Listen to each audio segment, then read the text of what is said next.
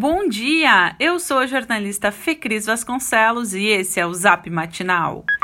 Terça-feira, 20 de outubro de 2020. Se você gosta de calor, olha, deve estar tá feliz da vida, hein? E pode continuar assim, porque hoje o dia será de sol e calor mais uma vez na região metropolitana.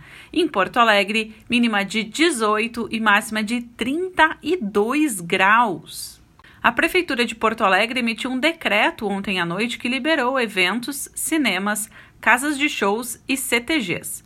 Cinemas, teatros, auditórios, casas de espetáculo, casas de shows, circos e similares poderão funcionar com equipes reduzidas e restrição ao número de espectadores simultâneos. A lotação não pode exceder 30% da capacidade máxima de ocupação e está limitada a 250 pessoas.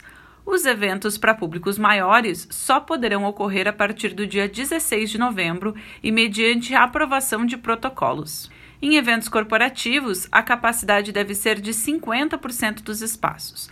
Multifeiras e food parks em espaços públicos e privados também foram autorizados. Para esses casos, o promotor do evento é que será responsável pela ordem e disciplina no local, também pelo cercamento da área, pelo controle da aglomeração e pelo cumprimento das normas. Também estão liberados eventos sociais, como casamentos, aniversários e formaturas, em que a lotação máxima deve ser de 100 pessoas, desde que esse número seja menor do que 50% da capacidade do local. O mesmo vale para os CTGs. Em ambos os casos, o limite da duração das reuniões é de 4 horas. Missas, cultos e similares já podem receber até 350 pessoas simultaneamente. O número de agressões a mulheres caiu no Rio Grande do Sul no primeiro semestre deste ano, mas de mortes aumentou em comparação com o mesmo período do ano passado.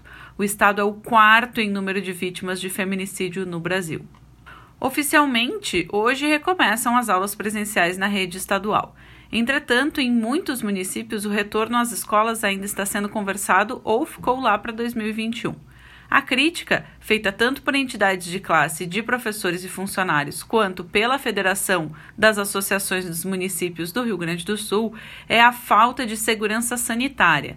Segundo o secretário de Educação do Estado, Faisal Caran, somente 30% dos estabelecimentos de ensino estaduais deverão reabrir hoje.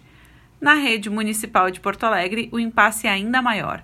Autorizadas a abrir desde o início do mês, até ontem, 76% das escolas municipais permaneciam fechadas. Aos poucos, o desenho do horizonte da Avenida Mauá, em Porto Alegre, vai sendo redesenhado.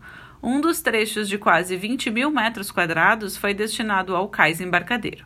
Outra figura onipresente no horizonte naquela área do Guaíba é o Muro da Mauá, cujo futuro será decidido após um estudo que está sendo encomendado pela Prefeitura de Porto Alegre para tratar do sistema de drenagem urbana. O shopping Iguatemi fará uma obra de ligação entre as ruas Anita Garibaldi e Túlio de Rose. A obra passará por dentro do Country Club.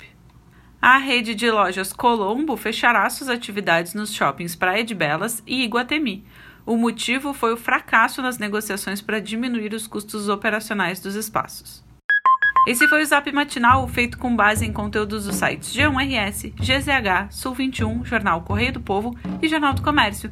Nós trazemos notícias gratuitas todos os dias no seu celular.